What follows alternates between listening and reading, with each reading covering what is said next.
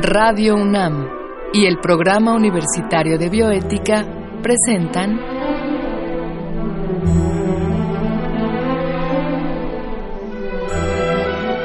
El Árbol de las Ideas. Arte, ciencia y filosofía para la vida. Con Paulina Rivero Weber.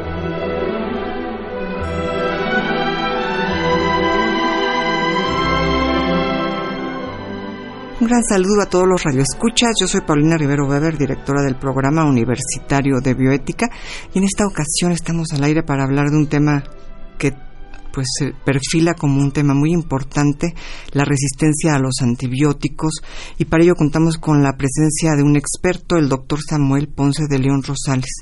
De manera previa vamos a escuchar la cápsula que el programa universitario de bioética y Radio UNAM han preparado para ustedes.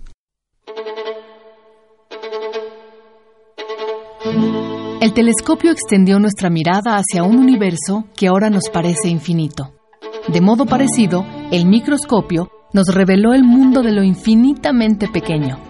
En el agua que bebemos, el aire que respiramos y el suelo que pisamos, existe una gran variedad de microorganismos, bacterias y virus, hongos y parásitos. Todos ellos son fundamentales para los ecosistemas de la Tierra. Un caso especial es el de las bacterias las formas de vida más abundantes y antiguas de las que se tiene noticia. En cierta forma, dominan cada rincón del planeta, pues tienen la extraordinaria capacidad de adaptarse a múltiples condiciones ambientales, en ocasiones extremas. En otras palabras, las bacterias estuvieron aquí antes que nosotros, y lo más probable es que sigan aquí cuando los seres humanos hayamos desaparecido. Nuestra relación con ellas ha sido difícil. Algunas nos resultan inofensivas, otras nos permiten obtener vino, pan o insulina, y otras son el agente causal de terribles enfermedades y epidemias. Las bacterias forman parte de nuestra historia. Sin embargo, pasó mucho tiempo antes de que aprendiéramos a combatirlas. En 1928 dimos un gran paso cuando Alexander Fleming descubrió la penicilina. Siguiendo su ejemplo, al día de hoy se han desarrollado varias familias de antibióticos, que son sustancias que impiden el crecimiento de las bacterias o las destruyen. Su aparición marcó un hito en la historia de la medicina. Además de servir para tratar ciertas enfermedades, han hecho posible un gran número de procedimientos que requieren la prevención de infecciones. Cuando aparecieron, aunque su impacto fue muy grande, pronto se descubrió que las bacterias podían generar resistencia a los antibióticos. Esto se debe a que este tipo de microorganismos se replica rápidamente y en dicho proceso ocurre una gran cantidad de mutaciones. Algunas de ellas otorgan ventajas adaptativas como la resistencia a ciertos antibióticos. Este es un ejemplo típico de evolución por selección natural. En un ambiente bombardeado por antibióticos, solo sobreviven las bacterias más resistentes, las cuales se vuelven predominantes. Más aún, las bacterias pueden adquirir resistencia al incorporar material genético de otras bacterias o pueden obtenerlo de virus que transportan fragmentos de ADN de una bacteria a otra. La aparición de resistencia es un fenómeno natural inevitable, pero esta se ha agudizado por varios motivos. Algunos son el recurrir de modo indiscriminado a los antibióticos, el automedicarse y el no concluir con los tratamientos. Sin embargo, uno de los principales agravantes del problema es el empleo de antibióticos en granjas industrializadas de animales destinados al consumo humano. La mayor parte de los antibióticos que se producen hoy son consumidos por la industria agropecuaria. Esto supone un gran riesgo para nuestra salud, pues algunas de las bacterias resistentes que atacan a los animales también pueden transmitirse a las personas. De acuerdo con la Organización Mundial de la Salud, la resistencia a los antibióticos es una de las mayores amenazas para la salud en todo el mundo y elevaría considerablemente los costos médicos. ¿Qué podemos hacer? Una acción concreta sería no prescribir antibióticos a menos de que sean estrictamente necesarios y, de ser el caso, no interrumpir el tratamiento antes de tiempo. Por otro lado, también es importante prohibir su uso en la industria agropecuaria y estimular la investigación de alternativas a los antibióticos.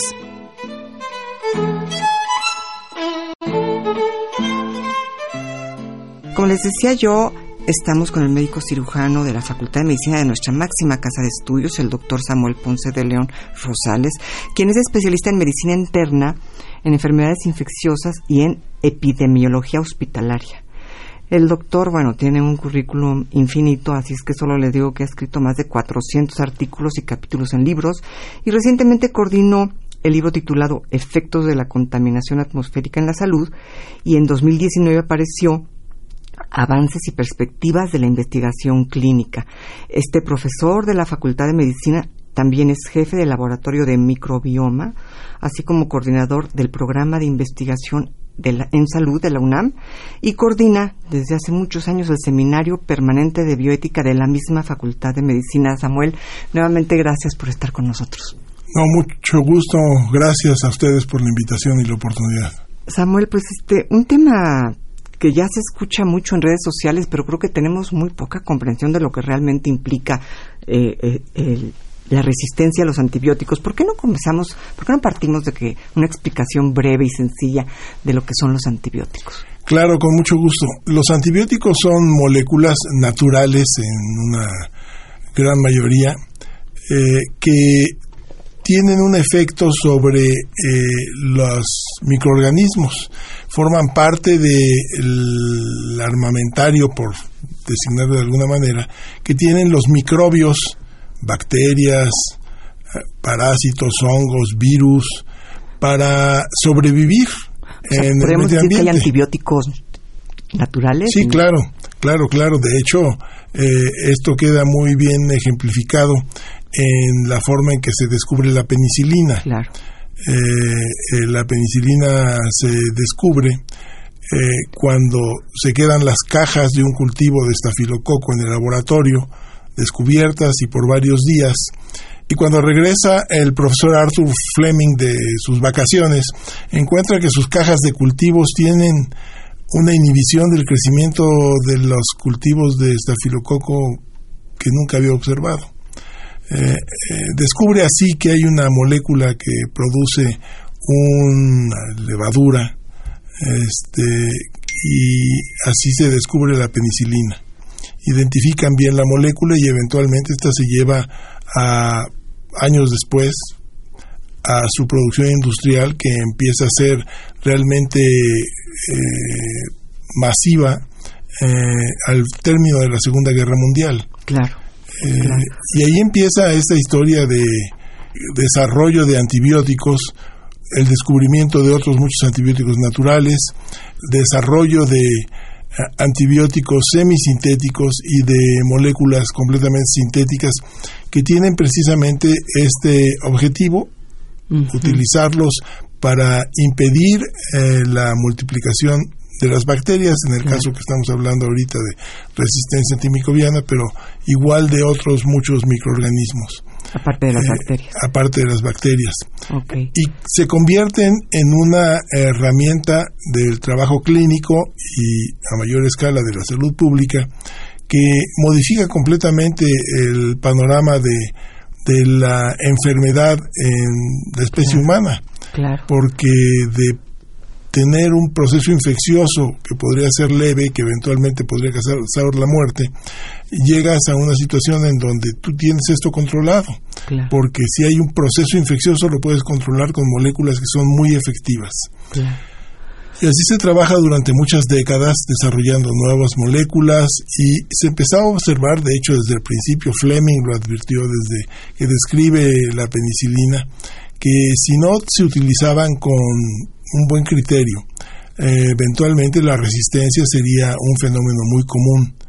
Lo es actualmente para el caso de la penicilina, realmente más del 90% de los estafilococos son resistentes a penicilina. Cuando la historia empezó, el 100% eran sensibles. Oye, a ver una cosa para nuestro auditorio y para mí. Eh, la resistencia a un antibiótico ¿En qué consiste exactamente? No es lo mismo que la alergia, digamos, a un antibiótico, que es algo personal. ¿En qué consiste la resistencia? La resistencia es un fenómeno natural que se da también entre los microorganismos. Ellos eh, en la naturaleza están expuestos a múltiples contactos con otros microorganismos que para sobrevivir y capturar, no sé, los elementos que requieren, etcétera, tienen que predominar eh, sobre otras poblaciones bacterianas Y, producen sustancias que los pueden afectar o destruir o matar o inhibir. Y, los, los eh, microorganismos desarrollan entonces capacidades de resistencia frente a estas moléculas. Okay, okay. Y se produce de diferente manera. Entonces, eh, el ejemplo claro es que tienes una bacteria, la tratas durante 100 veces con un antibiótico y 100 veces responde, pero la, esta es una población de bacterias. En esa población de bacterias puede haber una o dos o tres que son resistentes y conforme vas usando el antibiótico, las resistentes empiezan a ser predominantes en relación a las sensibles. Se seleccionan, claro, es selección absolutamente. Esto es por presión de, selección predominan las resistentes.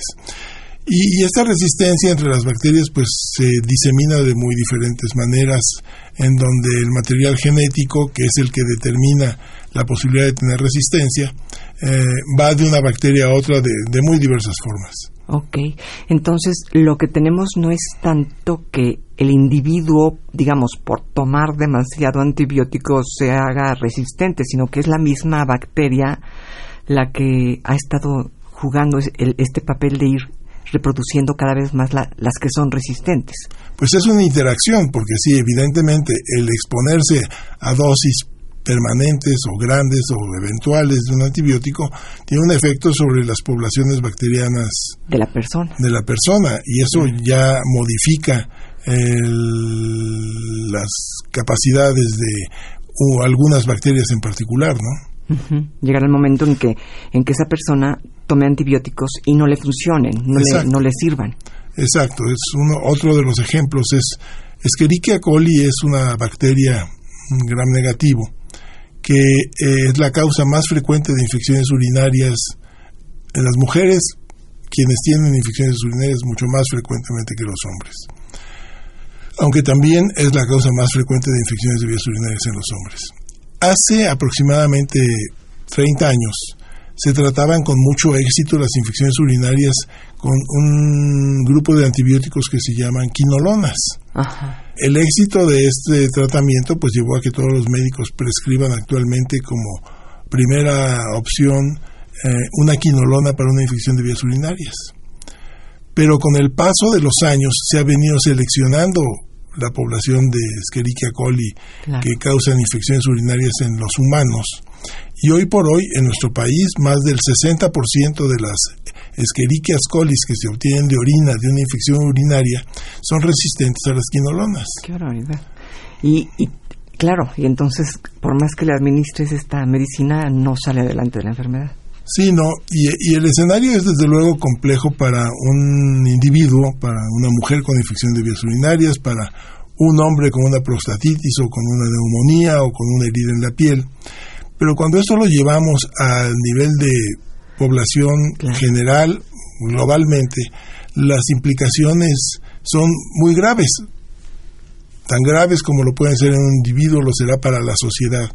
En virtud de que eh, de los antibióticos, hoy actualmente depende en buena medida la producción agropecuaria para que la engorda del ganado sea más eh, eficiente, para que los cultivos no se contaminen con plagas o que los eh, productos de la cosecha duren más tiempo. Entonces se utilizan eh, antibióticos en todos los ámbitos eh, de la industria agropecuaria, además del ámbito de la atención médica, de la salud. Pero, por ejemplo, esto que mencionas, Samuel, déjame, déjame preguntarte algo. Por ejemplo, esto que mencionas del uso de antibióticos en el ganado. Eh, la gente que come carne ya desde ahí está recibiendo algunas dosis de antibióticos o no se transmite. No, sí, puede estar presente desde luego algunas moléculas de antibióticos y de otros compuestos. Eh, este, pero eh, el, el, efecto es no vía directamente a través de, del el consumo de la carne, porque para ese, a ese nivel ya difícilmente tendrás algún rastro. Pero lo tienes en virtud de que eh, en los sitios en donde se desarrolla el ganado se utilizan concentraciones que los animales expulsan sus excretas, las excretas van a los mantos freáticos de agua, el agua circula por todas partes, tiene un efecto finalmente hasta en el fondo del mar, pero además también en relación a, a los seres humanos que tienen contacto con las granjas, que tienen contacto con eh, la producción de animales y esto se transmite en la comunidad. O sea, de alguna manera estaríamos eh, llenando el mundo de antibióticos al grado en que ya todas las bacterias terminarían eh, conviviendo con estos antibióticos y por lo mismo siendo resistentes. Así es, y este es el motivo por el que la Organización Mundial de la Salud en 2015 es un llamado a la comunidad global para establecer programas de control de la resistencia antimicrobianos. Cada país tiene que tener un proyecto, un programa de acción para controlar la resistencia antimicrobiana que tiene que ver con el uso controlado de los antibióticos y muy racional en la medicina. Digamos, por, me imagino que por ahí viene esta medida que ya existe en nuestro país de únicamente vender antibióticos con una receta que establezca exactamente cuántas dosis, cuántas pastillas, todo, ¿no? Claro, sin embargo, oh, desde luego las intervenciones nunca resultan exactamente como las planeamos. Porque el resultado de pedir una receta obligatoria para la prescripción de antibióticos resultó en el desarrollo de una muy amplia red de consultorios anexos a las farmacias. Y en cuanto un paciente llega sin receta por un antibiótico a la farmacia, le dicen, para esto necesita usted una receta. Pero puede pasar aquí al consultorio, que tenemos anexo, en donde le darán una consulta que puede tener un costo muy bajo o ser gratuita incluso, en donde el médico en la gran mayoría de los casos, eh, incluso en situaciones que no lo ameritan, expenderá una receta de antibióticos y de otros muchos más medicamentos. Claro. Entonces, eh, hay un, muchos miles de expendios de este tipo de, de, consultorios anexos a las farmacias en donde se prescribe una gran cantidad de antibióticos. Entonces, este fue un resultado, yo diría que eh, inesperado de la legislación que pretendía controlar el uso de antibióticos. ¿Cómo finalmente nos domina el mercado y las leyes del mercado y de la avaricia humana de querer ganar siempre más y la industria con todos sus millones este, luchando por no perder uno solo, ¿no? Es finalmente nos está determinando las condiciones económicas, como habría dicho el joven Marx, ¿no? Pero bueno, finalmente, ¿cómo le tenemos que hacer para que esta no sea una batalla perdida, Samuel? Esto es, ¿hay forma de que nosotros como individuos podamos tener algún margen de acción para evitar esto? Bueno, claro, tiene que ser desde luego un esfuerzo muy concertado entre muy diversos sectores. Desde luego en nuestro país sería Senacica, Zagarpa, este, economía con agua, porque también vale la pena señalar que las plantas de tratamiento de agua se pueden convertir en plantas de incubación de, de bacterias multiresistentes en vista de que concentran material genético. Llegan las aguas eh, para su purificación llegan con una gran cantidad de bacterias resistentes y ahí se intercambian. Hay estudios muy interesantes al respecto. Pero llegan con bacterias y con antibióticos y em, que empiezan a convivir, digamos. Claro, y intercambian los genes, que es una de las actividades favoritas de las bacterias. Entonces, eh, el problema es muy complicado, requiere la participación de muchos sectores. Eh, y en nuestro país ya se elaboró un plan de, control de antimicrobianos que eh, en salud está a cargo de COFEPRIS, en donde se han enunciado algunos puntos generales, pero son tan generales que es muy difícil de momento aterrizarlos. Y por eso es que en la universidad, eh, pues se tomó la iniciativa de desarrollar el Plan Universitario de Control de la Resistencia Antimicrobiana, el PUCRA, eh, en donde estamos tratando de ir un poco más allá. Tenemos actualmente una imagen de lo que pasa en el país en tiempo real, con el reporte de más de 20 hospitales que nos informan sus aislamientos, eh, en orina, en sangre y los eh, resultados de los estudios de análisis de sensibilidad a los antibióticos. Informan también la cantidad de antibióticos que se consumen mensualmente en los hospitales y así tenemos una buena idea de lo que está pasando en el país en términos de resistencia y en términos de consumo de antibióticos. Esto nos permite ya tener una serie de recomendaciones sobre cómo podemos mejorar el uso de antibióticos en la práctica médica, en los consultorios. Tenemos, de hecho, ya diseñamos algunos infográficos que podríamos empezar a distribuir en las, en las farmacias para tratar de limitar la utilización incorrecta de antibióticos, pero simultáneamente también trabajar en general en salud con programas que permitan prevenir las infecciones y prevenir el uso de antibióticos, pero estamos buscando también establecer una red de trabajo con diferentes institutos de la universidad y con el sector público que tiene responsabilidad en estas áreas y poder eventualmente llegar con los legisladores para tener un, un plan muy aterrizado con intervenciones muy puntuales porque de otra manera decir que tenemos que disminuir un 20% del consumo de antibióticos y no decir cómo, por dónde, cuándo y hasta qué punto, pues eh, tiene poca utilidad. Claro. Y entonces el PUCRA está encargado de esto en la universidad. Es el programa universitario de, control de la resistencia antimicrobiana. Control de la resistencia antimicrobiana. Y la idea es hacer un proyecto para presentarlo a los legisladores. Pues la idea es efectivamente concertar a todos los que estén interesados en, el, en la universidad, desde el Instituto de Química hasta eh, geología, desde luego odontología, medicina, biomédicas, eh, química, etcétera, y que cada quien tome un área que tenga interés, desde para el desarrollo de nuevas moléculas, recuperar otras moléculas o proponer controles ambientales. Son muy diversas las acciones que se tienen que tomar y desde luego todos tendremos que tener alguna responsabilidad. Claro. Ahora, estas, es, todo esto que me platicas eh, viene de la mano, me imagino, de estas nuevas generaciones de antibióticos.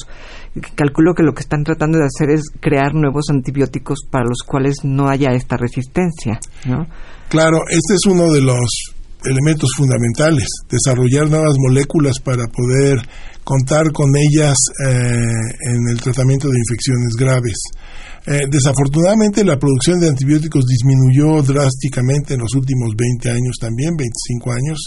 ¿En qué eh, sentido disminuyó? Disminuyó porque no han aparecido nuevas, moléculas. Ah, Ante eh, una falta de incentivo económico para las compañías, realmente la industria farmacéutica es quien marca la pauta y la velocidad de desarrollo de la producción de múltiples medicamentos que son esenciales para la salud. No hay quien invierta en, en esto si no es propiamente la industria farmacéutica. Y tiene que ser un negocio para y, y tiene que ser para ellos un, un incentivo económico hacerlo. Resulta que eh, elaborar lo que se requiere para contar con un nuevo antibiótico eh, representa una inmensa inversión eh, que puede perderse quizás en el último paso de la producción del antibiótico porque la regulación es, es complicada, porque el uso, mientras más efectivo sea un antibiótico, menos tiempo lo vas a tener que usar. Entonces tú resuelves una infección, puedes resolver una infección con un tratamiento antimicrobiano de dos o tres días. Eh, en el mejor de los casos tendría que ser un tratamiento relativamente corto. Eh, y entonces desarrollar una molécula como estas que va a utilizar alguien por siete días si lo comparas con el incentivo económico que tiene desarrollar una molécula para alguien que va a requerir toda su vida tratamiento para hipertensión arterial o toda su vida para ah, algún problema crónico. de dolor, de problemas articulares, de inflamaciones reumatológicas. Ya está el negocio. Entonces, eh, eh, sí, eh, es completamente diferente la expectativa. Claro. Entonces se necesitan incentivos y una colaboración entre los gobiernos y la industria farmacéutica para que se establecieran inversiones para poder desarrollar nuevas nuevas moléculas efectivas. Y pues ojalá esto se logre antes de que nos llegue el agua al cuello, porque eh, sería regresar al medioevo, ¿no? Este, a la época en que simplemente no había antibióticos. En un sentido sí, y por eso la Organización Mundial de la Salud ha hecho cálculos, calculan que para 2050 la primera causa de muerte en el mundo va a ser consecuencia de resistencia a antimicrobianos. Qué barbaridad. Bueno, pues esperamos que los gobiernos se pongan la pila y realmente le entren a la inversión, porque si no, si esto más, más la contaminación, más todos los problemas que nos aquejan, sería un poco apocalíptico el panorama, ¿no? Es tan complicado que, de hecho, eh, en Davos es un problema que se ha estudiado. El gobierno británico eh, eh, organizó un análisis económico del problema y también lo hizo el gobierno de Estados Unidos, hay otros países que los han hecho también, pero señalan que eh, para 2040, 2050 se va a afectar el Producto Interno Bruto Global, va a disminuir la producción de alimentos, va a disminuir desde luego se va a incrementar el costo de la atención médica y esto proporcionalmente todo va a ser más grave en los países que tienen menores capacidades económicas. Claro. Entonces el panorama sí se vislumbra complicado si no acertamos a establecer eh, intervenciones efectivas. Claro. Pues Samuel, creo que son cosas muy duras, pero hay que escucharlas y hay que estar atentos. Y me parece que es bueno que nuestro auditorio tenga conciencia de que pues el antibiótico no es un caramelo no es cualquier cosa, es algo que se tiene que manejar con mucho cuidado, ¿no? Este es un tema muy importante porque los médicos se ven presionados por las familias para recibir antibióticos. Hay este concepto de que son muy efectivos y son muy buenos, y sí lo son, pero se deben utilizar solo en los momentos correctos. Por ejemplo, alguien que tiene eh, síntomas de catarro no debería de recibir un antibiótico, porque lo único que hacen es nada más favorecer el desarrollo de resistencia y no va a afectar la evolución de una infección que es en, 99 de cada 100 casos eh, viral y autolimitada. El 99 de cada 100 casos, el 99% de los catarros no deberían ser tratados con antibióticos. Así es. Bueno, pues ahí tenemos una idea clara de por dónde vamos. Eh, creo que ha sido muy muy bueno poderle decir esto a nuestro auditorio. Pues se nos ha acabado el tiempo, Samuel. Yo quiero darte las gracias por estar nuevamente con nosotras y por haber aceptado esta invitación a dialogar. Mucho gusto, muchas gracias. Y bueno, ustedes, eh, amigos, por haber escuchado este programa que contó la producción de Marco Lubián. En controles técnicos, muchas gracias a Susana Trejo. Escuchamos la voz de Gisela Ramírez en las cápsulas cuyo guion contó con la adaptación de Andrea González a textos originales de Diego Dionisio Hernández y se despide de ustedes su servidora Paulina Rivero Weber.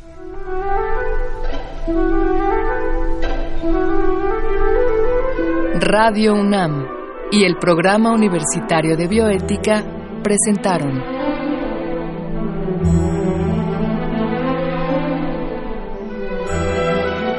El Árbol de las Ideas. Arte, ciencia y filosofía para la vida con Paulina Rivero Weber.